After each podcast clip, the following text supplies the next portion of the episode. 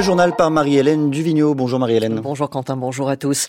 Nous reviendrons bien sûr sur la mort en prison d'Alexei Navalny. De nombreuses manifestations ont eu lieu hier en Europe en hommage à l'opposant à Vladimir Poutine. Nous irons à Berlin avec David Philippot. Au programme également la visite hier du président ukrainien Volodymyr Zelensky à Paris pour signer un accord de sécurité visant à garantir à son pays un soutien durable au moment où l'armée ukrainienne est obligée d'abandonner aux forces russes la ville d'Avdivka. Nous nous rendrons également au Sénégal où le président Macky S'est engagé hier à organiser la présidentielle dans les meilleurs délais. Autre titre, la Cour nationale du droit d'asile ouvre la voie à une protection des Palestiniens de la bande de Gaza. La juridiction française reconnaît une violence aveugle dans le territoire justifiant l'asile. Et puis les infirmières et infirmiers libéraux dans les rues. Aujourd'hui, ils réclament des revalorisations et la reconnaissance de la pénibilité de leur métier.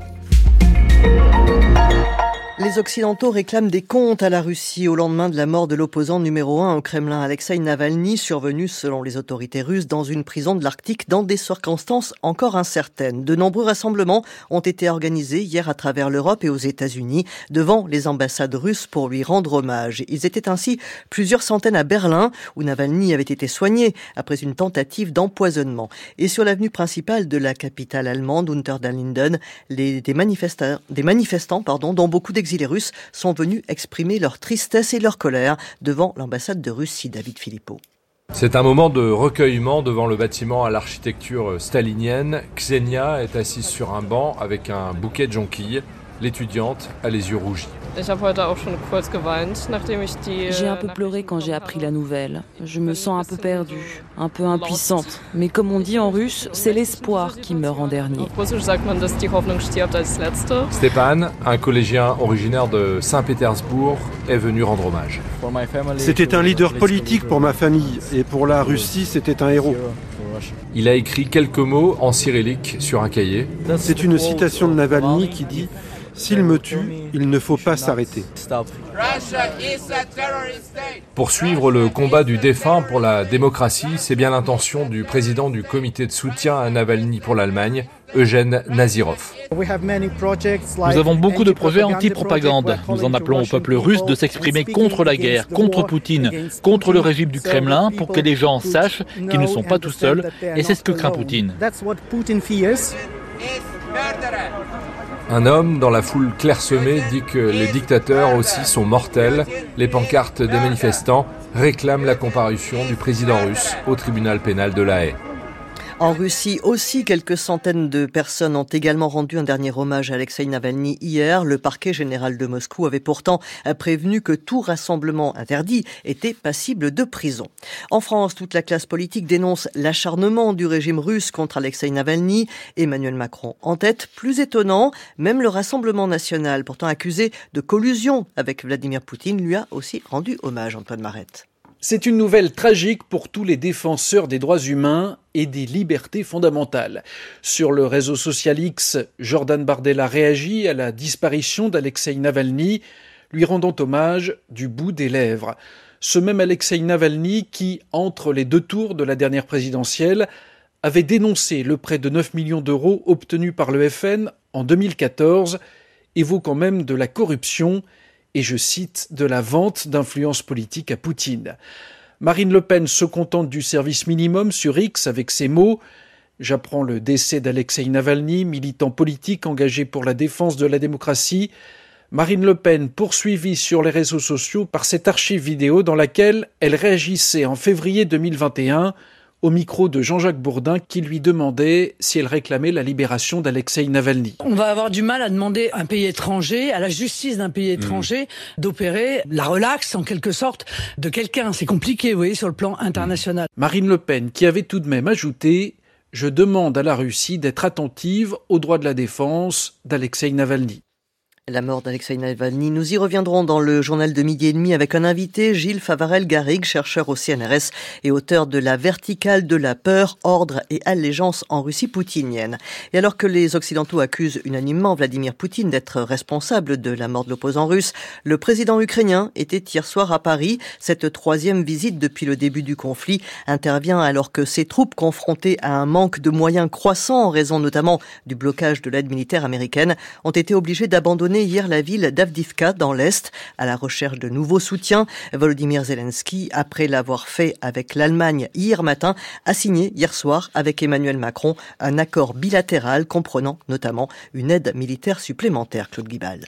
C'est un accord sur dix ans, un accord censé durer jusqu'à ce que l'Ukraine puisse rejoindre l'OTAN, un accord pour ne pas laisser place au vide, un accord pour réassurer Kiev de son soutien, un message qu'Emmanuel Macron entendait aussi faire passer à Vladimir Poutine. Un volet diplomatique symboliquement fort assorti d'une aide militaire supplémentaire immédiate allant jusqu'à 3 milliards d'euros l'an prochain, soit plus que les deux premières années de la guerre. L'idée est d'aider l'Ukraine à former ses militaires, à continuer à s'équiper, à développer son industrie de défense en partenariat avec la France, à protéger ses infrastructures critiques, à reconstruire.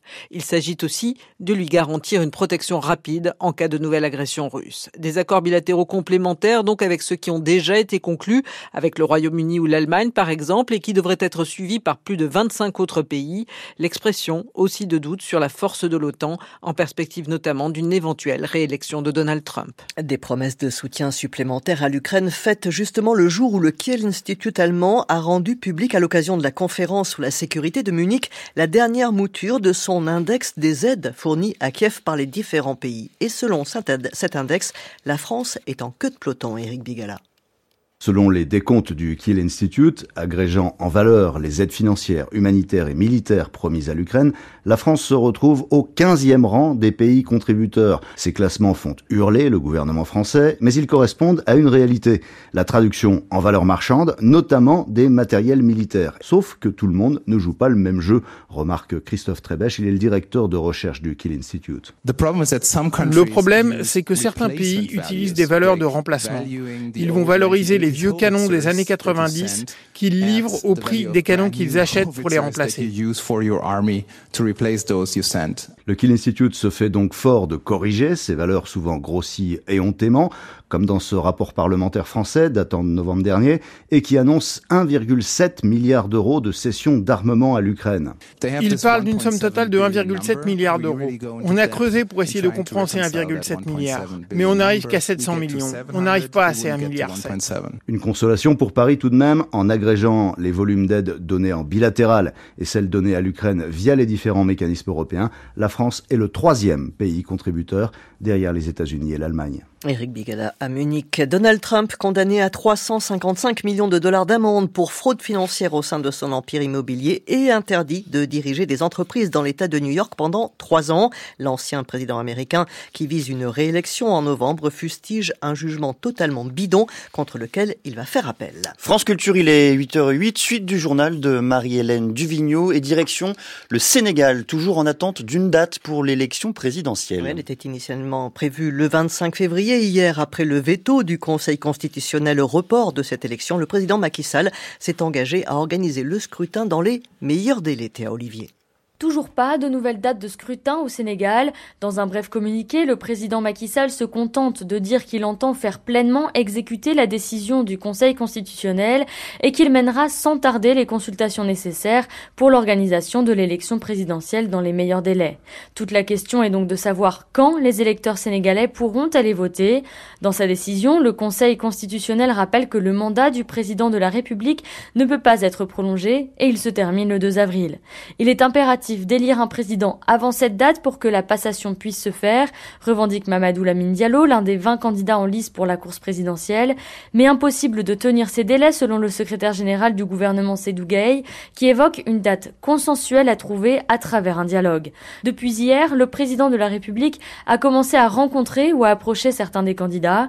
Khalifa Sall, ancien maire de Dakar et l'un des favoris de ce scrutin, appelle à discuter avec tous les acteurs, dont le chef de l'État, pour trouver une sortie de crise qui respecte le calendrier électoral. Mais d'autres membres de l'opposition sont plus réticents. En attendant, la société civile veut maintenir la pression et appelle à manifester dans les prochains jours. Théa Olivier de RFI à Dakar pour France Culture.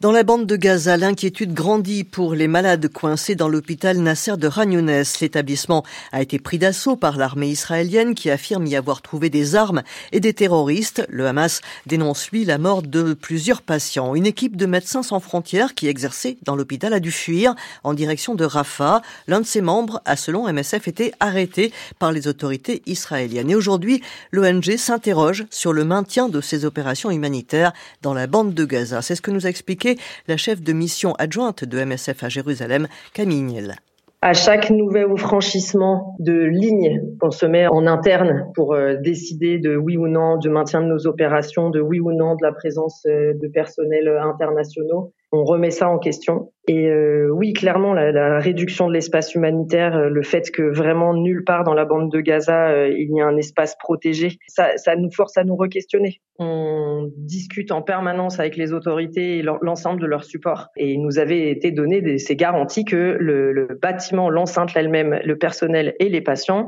ne seraient pas directement visés. Et on le voit que depuis deux jours, même ça ne, ne tient plus. Et là, ce qu'on a, c'est des personnes qui sont tuées par balle à l'intérieur de l'enceinte de l'hôpital. On était déjà au nord, on, ne fait que se repousser. Maintenant, on ne sera plus qu'être capable d'être euh, à Rafah et pour combien de temps? C'est une question qui se pose. La chef de mission adjointe de MSF à Jérusalem, Camille propos recueillis par Thomas Giraudot. Et pendant ce temps, en France, la Cour nationale du droit d'asile considère que la bande de Gaza connaît une situation de violence aveugle d'intensité exceptionnelle. Elle vient d'accorder l'asile à un ressortissant originaire de Ragnounès, ce qui ouvre la voie à une protection des autres Palestiniens issus de la région. Florence Turme.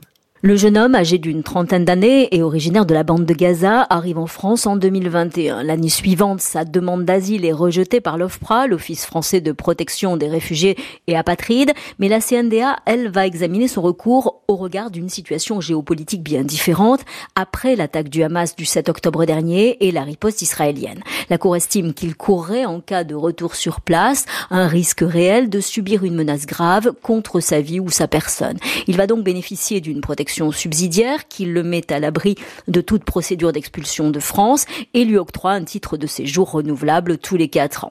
Une situation individuelle, mais qui s'adosse à ce que la CNDA classe désormais comme une situation de VAIE, violence aveugle d'intensité exceptionnelle. Elle s'appuie sur les nombreux rapports des observateurs internationaux qui décrivent les incidents sécuritaires, le nombre de victimes et une situation humanitaire catastrophique. Cette décision peut donc faire jurisprudence, indique la Cour, dès lors que le recours émane d'un civil originaire de la bande de Gaza et qui ne bénéficierait pas de la protection de l'UNRWA, l'Office de secours des Nations Unies pour les réfugiés de Palestine au Proche-Orient. Cela dit, en 2023, la CNDA n'a enregistré que 65 demandes de Palestiniens sur un total de 66 000 recours, toutes nationalités confondues. Barrage filtrant sur des péages, tractage en gare, rassemblement, des infirmières et infirmiers libéraux sont appelés à descendre dans la rue aujourd'hui un peu partout en France pour réclamer des revalorisations et faire reconnaître la pénibilité de leur métier. Cet appel, lancé par le collectif asyndical des infirmiers en colère, instigateur d'une mobilisation perlée depuis la fin janvier, n'est suivi que par quelques syndicats comme Convergence infirmière, Sundus Boaker. Infirmière libérale, près de Montpellier, Ghislaine Sicre soigne entre 40 à 50 patients par jour dans l'espoir de se garantir des revenus décents. Je fais entre 12 heures et 13 heures de travail dans la journée. Et je vous avoue que mon métier devient pénible pour moi parce que moi, je ne suis pas une jeune infirmière, hein, j'ai 60 ans. Les journées à rallonge, ce n'est pas la seule difficulté à laquelle se heurtent les infirmiers libéraux. On a euh, une inflation galopante et, euh, et on n'y arrive plus. On est passé, par exemple, de 37 euros pour notre logiciel métier à 110 euros.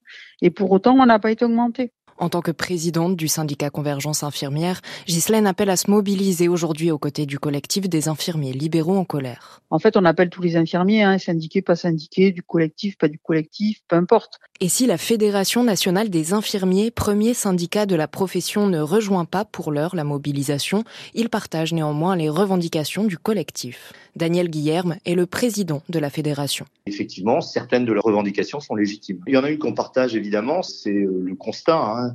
Le tarif de notre lettre clé qui définit la valeur de nos actes est bloqué depuis 2009. On a donc un vrai problème et la prise en compte de la pénibilité du métier qui n'est pas aujourd'hui en fait euh, visiblement une priorité du gouvernement parce qu'on est soumis en fait aussi à des rythmes de travail qui sont extrêmement conséquents. Un mouvement qui a aussi pour but d'ouvrir le dialogue avec la Caisse nationale d'assurance maladie et le nouveau ministre délégué à la santé Frédéric Valtou. La grève des contrôleurs de la SNCF se poursuit aujourd'hui en plein chassé-croisé des vacances d'hiver. Seul un TGV sur deux circule. Au total, selon la SNCF, 150 000 voyageurs sont affectés. Le temps aujourd'hui souvent nuageux. Ce matin, plus lumineux cet après-midi, sauf de la Bretagne à la Lorraine. Les températures au meilleur de la journée, 17 à 20 degrés dans le quart sud-est, 12 à 16 sur le reste du pays.